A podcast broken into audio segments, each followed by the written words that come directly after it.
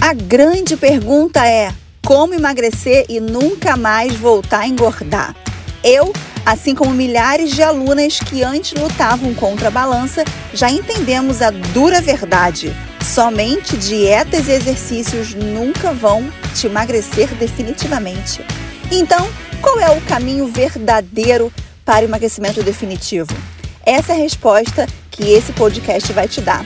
Meu nome é Carol Ferreira, coach emagrecimento definitivo e depois de emagrecer 75 quilos e ajudar mais de 5 mil alunas nessa jornada, chegou a sua vez.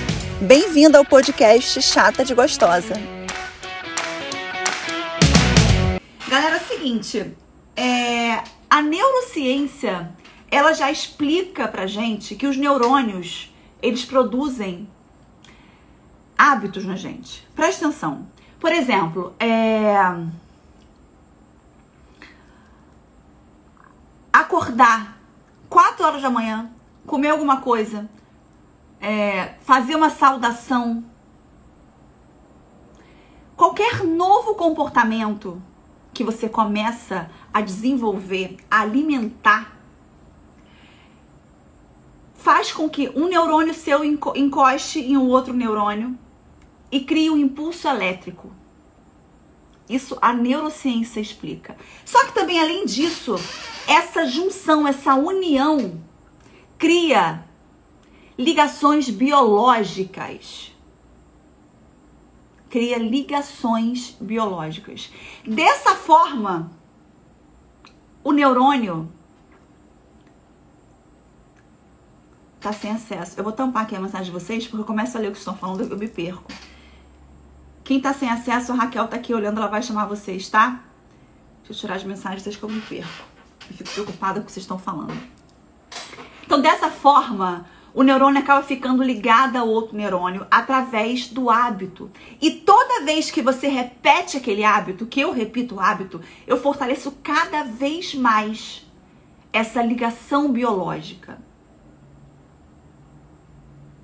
E isso é muito bom pro corpo porque ele vai fazer o que? Ele vai economizar energia. O meu corpo economiza energia. Quanto mais eu tenho comportamentos automáticos repetitivos, mais eu economizo energia, menos eu gasto. Tudo que eu faço várias vezes, eu faço depois, entre aspas, sem pensar, no automático. Então, isso é muito bom pro meu corpo, porque ele vai gastar menos energia. Então, uma vida tomada de hábitos, uma vida tomada de repetições sistemáticas é uma vida profundamente econômica de energia. Quer ver uma coisa? Quem aqui alguma vez já já aconteceu com você de você tá passando por algum lugar e olhar um bolo de laranja e lembrar da sua avó? E falar, cara, que vontade de comer esse bolo de laranja. Quem fazia era minha avó. Já aconteceu isso com vocês? Ou então de você sentir o cheirinho de uma comida e falar, preciso dessa comida, essa comida quem fazia era minha mãe. Já aconteceu isso com vocês? Comenta pra mim. Você já se percebeu querendo comer alguma comida porque existia uma carga emocional naquilo dali?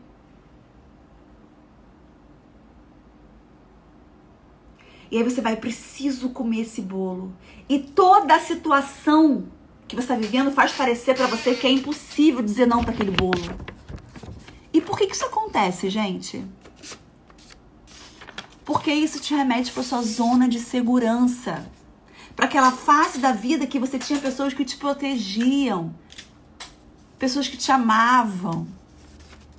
Você se sentia segura. Quem aqui já percebeu que sempre que tá estressada, começa a procurar doce e quer comer, comer, quer um doce, quer comer alguma coisa diferente? Tá estressada, procura comida. Quem já percebeu isso aqui? Quem já percebeu isso aqui? Sabe o que acontece? A gente repete aquilo que o nosso neurônio já fez. Se para você é comum se estressar e buscar comida como conforto, Você, logo depois de fazer isso algumas vezes, você criou ali uma relação biológica entre alguns dos seus neurônios. O que você fez fica marcado, o que eu fiz fica marcado. E isso vai se tornar extremamente confortante para o seu corpo. Porque você não vai ter gasto de energia. Então, por isso que você fala assim muitas vezes: ah, briguei com meu marido quando eu vi, eu tava já comendo um bolo sozinha. Me estressei no trabalho quando eu vi, eu tava indo comprar um chocolate. Não é, não é isso que acontece.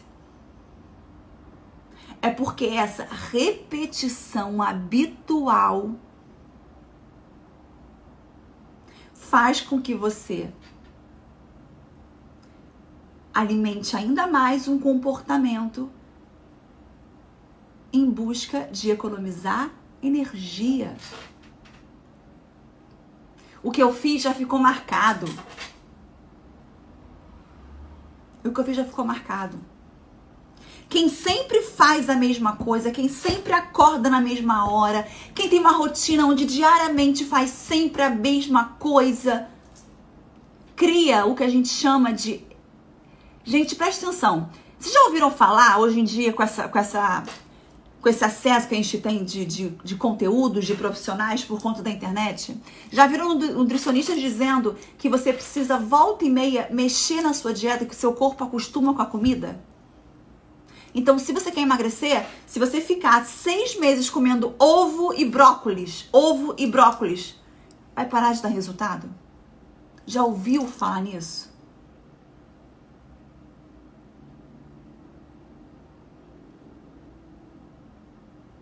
Que acontece é o seguinte: quando você faz sempre as mesmas coisas, fica tudo muito mais fácil. Você gasta menos energia. Então o que acontece? É criado o que se chama de um efeito que é o método de ordem. E o neurônio ele gosta disso. Ele gosta desse método de ordem, porque é algo automático, que não gasta energia. Pronto, fiz, não pensei. A Thaís falou efeito platô. Existe um, uma questão do efeito platô que as pessoas acham que é o seguinte: parei de emagrecer duas semanas, no efeito platô. Não. Para você entrar no efeito platô, você precisa ficar seis meses sem emagrecer, seis meses fazendo tudo muito certo. Isso é um outro assunto. Mas se você mantém a mesma alimentação, ó, ovo com brócolis, ovo com brócolis, chegar uma hora que seu corpo ele vai parar, ele não vai ter evolução. Por isso que é tão difícil aceitar a mudança, Thaís. Por isso que é tão difícil. Com o passar do tempo, de tanto repetir aquilo ali, a gente não tem, gente não tem que gastar energia pensando o que vamos fazer, planejando o que fazer, planejando como vai ser feito. Percebe? E para o nosso corpo isso é incrível, é tudo o que ele quer. Agora, essa tal ordem, esse tal método de ordem, que é fazer o que está acostumado a fazer, que é como se fosse uma ordem, uma rotina, uma ordem que o nosso corpo segue, ela é nem boa, ela nem é ruim. Ela é apenas uma ordem. E ela é uma ordem absolutamente biológica. E ela produz aquilo que a gente conhece e ouve a beça, que é tão famosa zona de conforto. Esse método ordem, que é fazer o planejado, depois entrar no automático, fazer sempre a mesma coisa, produz a tão conhecida zona de conforto. E aí, sobre essa tão famosa zona de conforto, ou então a gente pode chamar isso de repetição sistemática, isso por um lado te acalma. A zona de conforto é um lugar calmo. É um lugar que não me cansa, não cansa você. Ninguém fica cansado na zona de conforto. É um lugar que não dá medo. Só que por outro lado, A zona de conforto não exige de mim. A zona de conforto não, existe o não exige o melhor de mim. Não exige o melhor que eu posso dar. A zona de conforto não me impulsiona a agir. A zona de conforto me tranquiliza.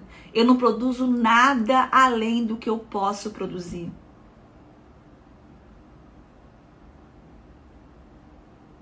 Tá fazendo sentido, gente? Tá fazendo sentido?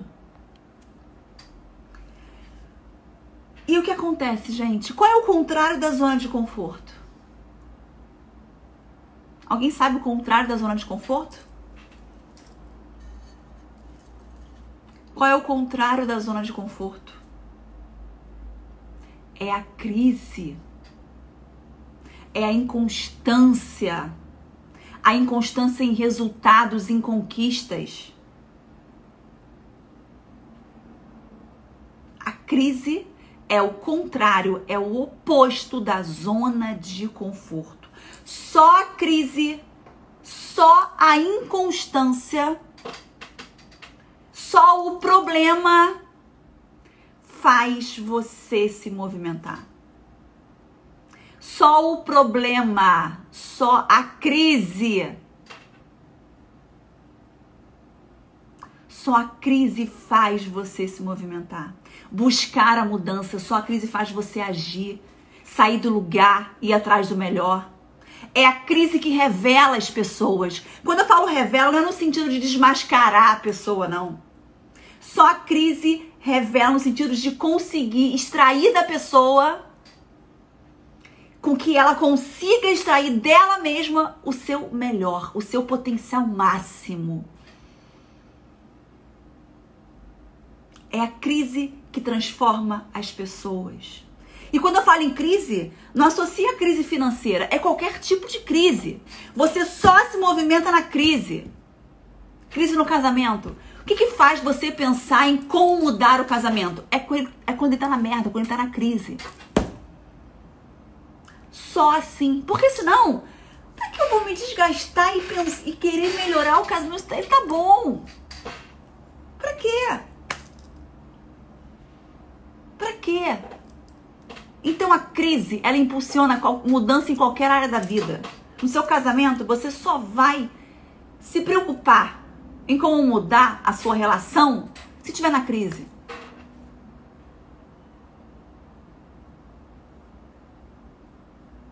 Seu corpo, seu corpo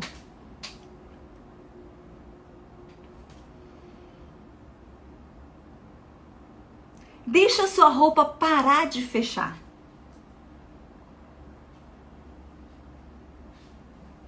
Deixa a sua roupa parar de fechar. Deixa você não ter roupa para usar. Deixa você não ter roupa para usar. Tô sem roupa para usar.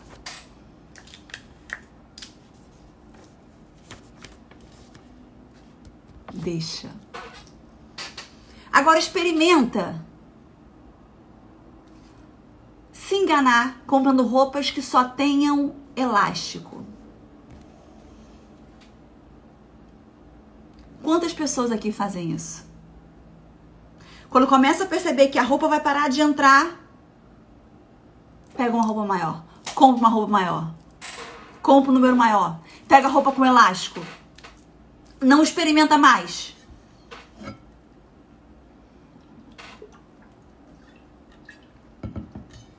Isso é o mesmo que colocar uma venda nos olhos.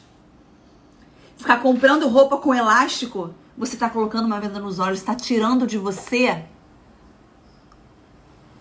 a chance de viver uma crise com você mesmo e a crise te movimenta. Você vai estar tá colocando uma venda nos seus olhos para não enxergar essa crise. Só a crise, só a dor movimenta. Vocês precisam tirar a venda dos seus olhos e parar de se enganar que a sua vida é um mar de rosas. Quão mais você se engana, mais você se acomoda. E sabe o que acontece quando você tira a venda dos olhos? Você fica sem entender.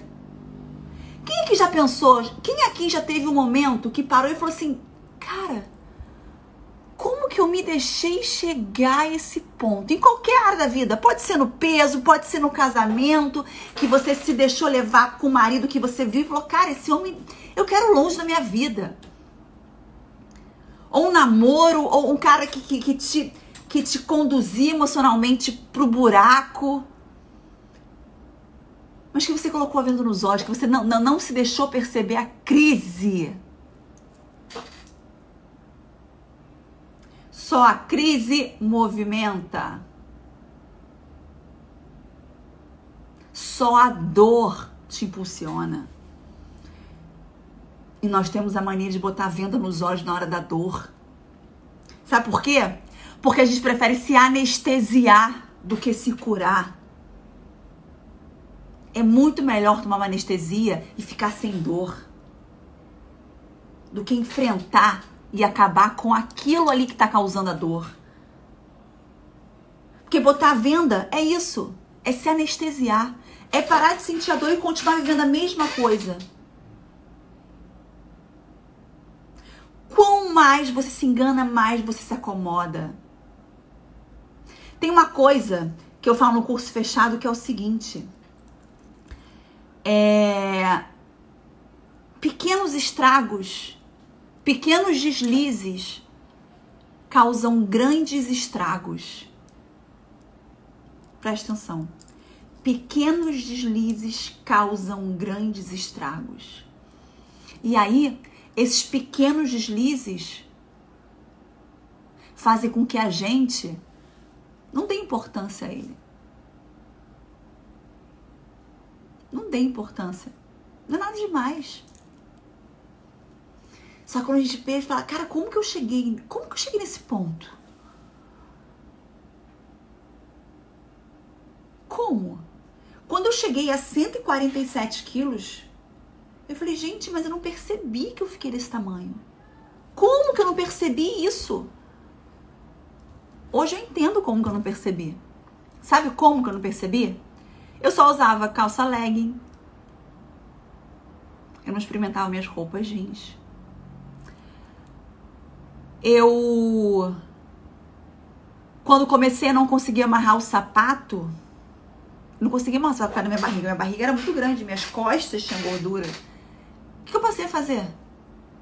Eu passei a comprar o sapato que você só enfia o pé. Eu só enfiava o pé no sapato. E eu não tinha o problema de ter que pedir para a vergonha de pedir para alguém amarrar. Eu não precisava passar o tormento de eu ter que amarrar. Então só enfiava o pé. Eu tava usando uma venda. Eu tava usando uma venda.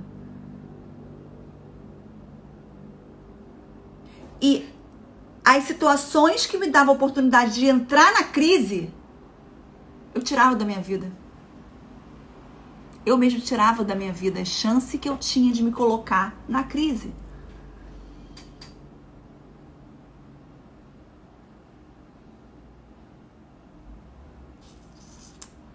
Percebe, gente?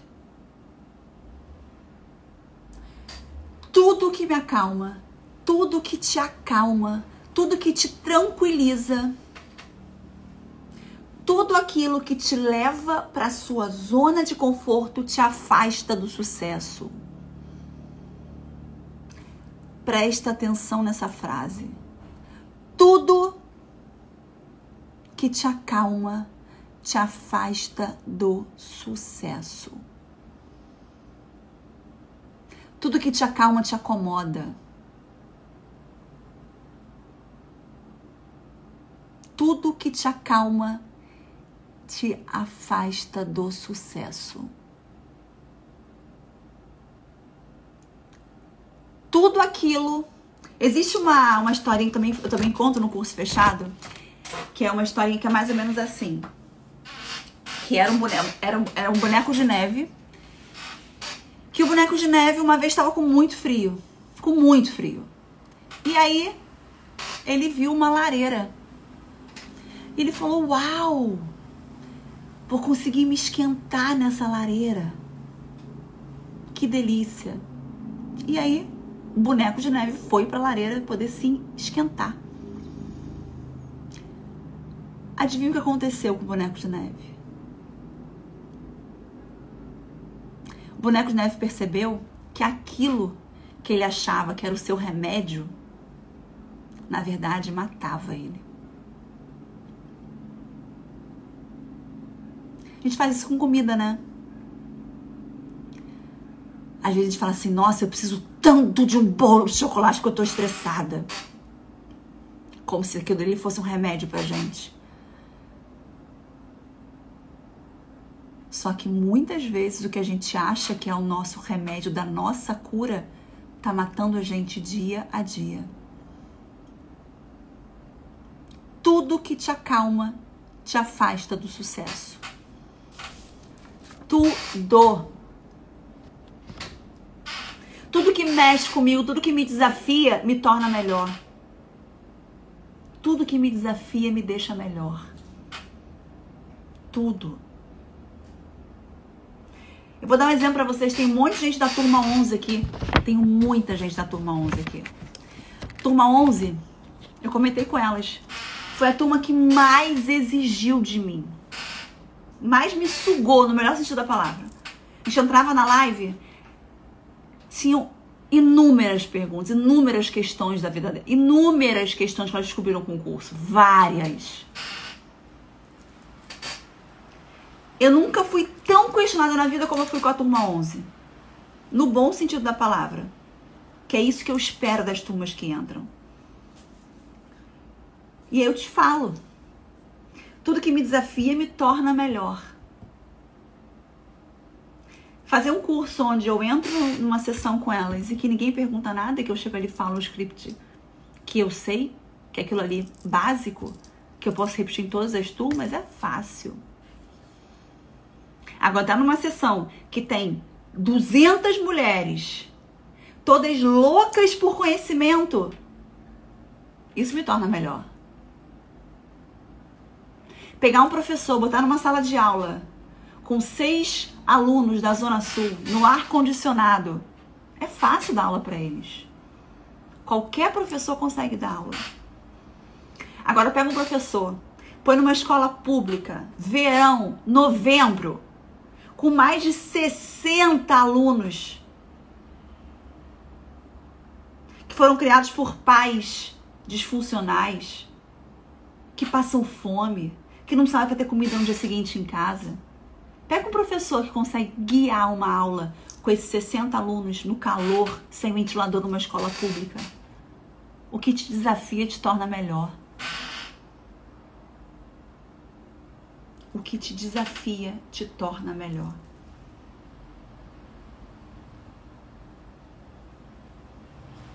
O que te tranquiliza te afasta do sucesso. E quando eu falo sucesso aqui, não é só sucesso financeiro, não, qualquer tipo de sucesso na vida. Pessoal, profissional, amoroso, financeiro, qualquer tipo de sucesso. Qualquer tipo de sucesso. Gente, Sucesso e conquista é construção. Sucesso e conquista é construção. Ninguém emagrece com uma dieta de uma semana. Você precisa construir. Você precisa construir. Sucesso é esforço. Sucesso é esforço. E esforço, vou dizer para vocês uma coisa é que nem banho. Tem que ser todo dia. É chato? Tem vezes que é chato. Tem vezes que você pensa assim na quarentena, ah, tomei banho ontem, não saí de casa, não suei, não vou tomar banho hoje não. Mas tem que tomar. Tem que tomar. Esforço é banho. Olha a túnica. Carol, sou professora da escola pública com 405 alunos numa sala sem ventilador. Concorda comigo que dar aula numa escola particular na Zona Sul com seis alunos e ar-condicionado é fácil? Qualquer professor dá? Concorda comigo, Tônica? Faz sentido o que eu falei aqui? É exatamente isso. Agora, dar aula que nem ela, numa escola pública sem ventilador para 405 alunos, isso é um desafio e só quem vive esse desafio passa por ele. Porra, é foda. Sucesso é esforço, esforço é constância, é dia a dia. É dia a dia. E não existe assim, ah, eu tô há 10, eu tenho 38 anos, né? Imagina se eu falar assim, ah, eu tô há 38 anos tomando banho todo dia. Vou parar de tomar banho. Vou feder, amor. Vou feder. Assim como se eu falar, ah, tô 38 anos trabalhando todo dia. 38 não, tá? Desde os 20, 18 anos, vou parar. Não quero mais me esforçar. Vai feder, amor. Vai feder. Galera, a vida ela é feita de constância e resiliência. Constância e resiliência. Resiliência eu tenho tatuado aqui, ó. Eu tenho tatuado. Vai estar ao contrário porque a gente tá com o... a câmera virada para mim. Aqui eu tenho tatuado resiliência. Tatuei quando meu pai morreu. Resiliência é a capacidade de enfrentar pequenas crises. De você cair, se fuder, respirar, levantar. Não fica lá jogada no chão, igual uma, uma, uma criança quando cai, tá vendo? Não dá, caiu, fica deitada chorando. Não, resiliência é cair e levantar.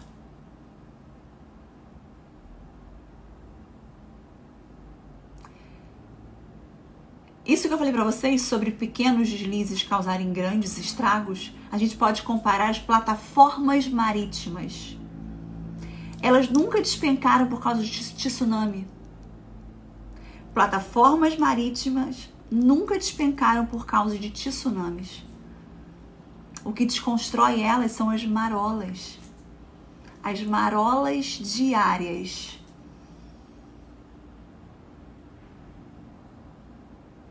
Pequenos deslizes causam grandes estragos.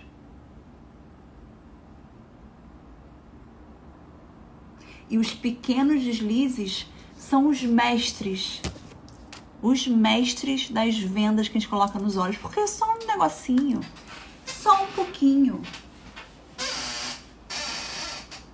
É só um pouquinho. Só que o que derruba a plataforma marítima não é o tsunami, são os pequenos marolas.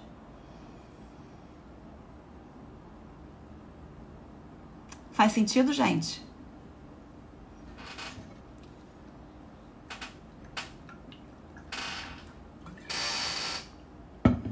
Faz sentido? Olha só. Engraçado, sempre foi nas tragédias que eu estava na minha melhor fase em mudanças. Mas é só a tragédia que traz mudança. Só a tragédia que traz mudança.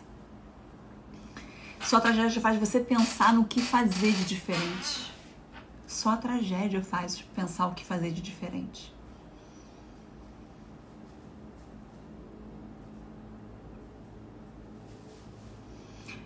Muito sentido. Os pequenos deslizes são o que aqui Vanessa falou? Só hoje pode. Isso é pequeno deslize. Esse é um dos pequenos deslizes, né? Ou então a pessoa que quer juntar dinheiro, vou comprar só uma blusinha hoje. Ai, vou comprar só esse sapatinho hoje.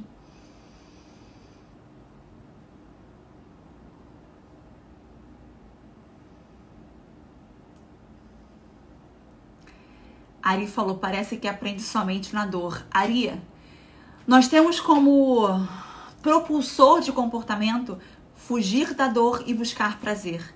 Só que isso eu ensino no curso fechado no módulo 3, para quem é aluno aqui, vocês vão chegar lá. É, eu falo mais profundamente. Tem uma aula sobre isso. Só que é, o fugir da dor, ele tem. É, imagina o seguinte: imagina que você, tá, você tem um carro e o carro não tá, não tá, não tá andando. Você precisa empurrar ele, tá? É basicamente isso. O empurrão nosso pro comportamento para poder sair da inércia é o fugir da dor. Vou te dar um exemplo. É... todo mundo que tá aqui, que quer emagrecer, com certeza só começou uma dieta quando viveu algum evento que traumatizou. Por exemplo, a calça não fechou, o marido chamou de gorda. Ou então foi pra praia, usou biquíni e ficou com vergonha. Ou a sogra falou que você engordou.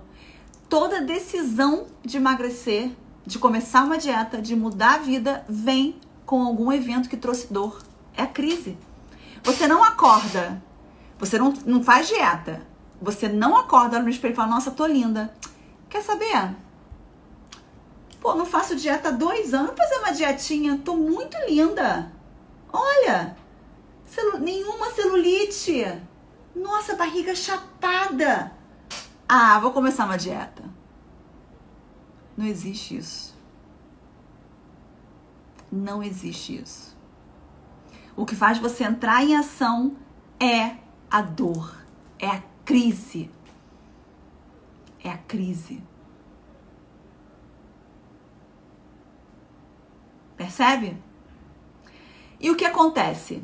É, eu vou entrar um pouquinho mais profundo, que não era esse tema aqui, mas eu vou falar já que vocês puxaram o assunto aqui. É, vocês conseguem perceber? Todo mundo conseguiu entender que você começa uma toma uma decisão de agora vai. Quando acontece alguma coisa que traz para você um trauma, uma dor, Concordam? Conseguiram perceber isso? Posso evoluir? Tem que entender o processo. Posso evoluir? Concorda. Eric concordou. Vamos lá, mais quem? Beleza. Então, como que funciona? Como que é, como funciona para vocês, como que era para mim antes de eu entender toda a construção do comportamento. Mas você percebe que acontece o seguinte: você vive uma situação que é, você decide não quero mais viver isso, acabou, e você começa a reforçar aquilo ali para você. Então você fica um dia, dois dias, cara, perfeita na dieta, reforçando do que não quer viver aquilo ali. Aquilo ali tipo, tipo tá, tá latente em você. E aí você olha pra comida e fala assim, cara, não vou. Você olha pro chocolate, fala, cara, eu não vou comer isso daqui, eu não quero. Cara, ele me chamou de gorda, ele vai ver quem é a gorda, ele vai me ver magra. Tô inventando uma história, tá? Não vou comer isso aqui. Assim que você vive isso, você consegue entender que nem vontade você sente, você está decidida. Você nem vontade tem. Você fala não e fala tranquila. Sabe o que acontece? Você tem dentro de você, apesar disso, uma construção de todo um significado da comida. Então existe dentro de você aquele significado de comida é conforto, comida é paz, comida é, é, é carinho. Lembra que eu falei que o orientador de comportamento é buscar prazer e fugir da dor? Se você tem como significado a comida um prazer e você tem como orientador buscar prazer, você vai querer comida. Se você tem a construção de que dieta é dor, que dieta é sofrimento, você não vai fazer dieta? Porque você quer fugir da dor. Então você vai fugir da dieta.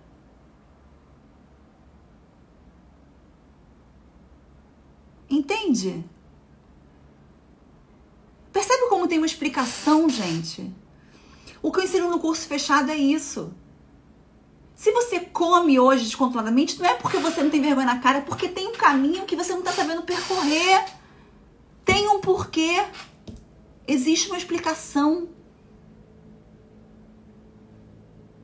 Tudo que você sabe que tem que fazer e não consegue fazer, tem um como fazer que você não descobriu ainda. Tem um como que você não descobriu ainda.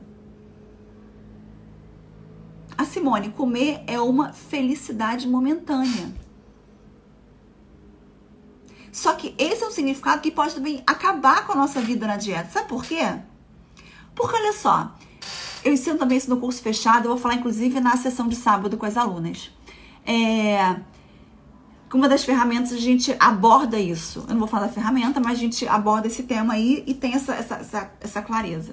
Tá no, no módulo 1 essa ferramenta. Mas olha só, imagina se eu construo nas minhas alunas o significado de comida é prazer momentâneo. E aí imagina que, vou te dar um exemplo que eu vivi agora há pouco, não sei se todo mundo já me seguia, mas é, quando eu perdi o bebê. Eu tava grávida, eu perdi o bebê. E aí eu soube da notícia, fui fazer uma ultra, na ultra a médica falou, o coração do bebê não bate mais, você perdeu o bebê. E aí tive, o dia foi com várias notícias, um dia, na, na noite anterior eu tava no táxi, o táxi, Uber bateu, bateu com o carro e foi coisa atrás de coisa.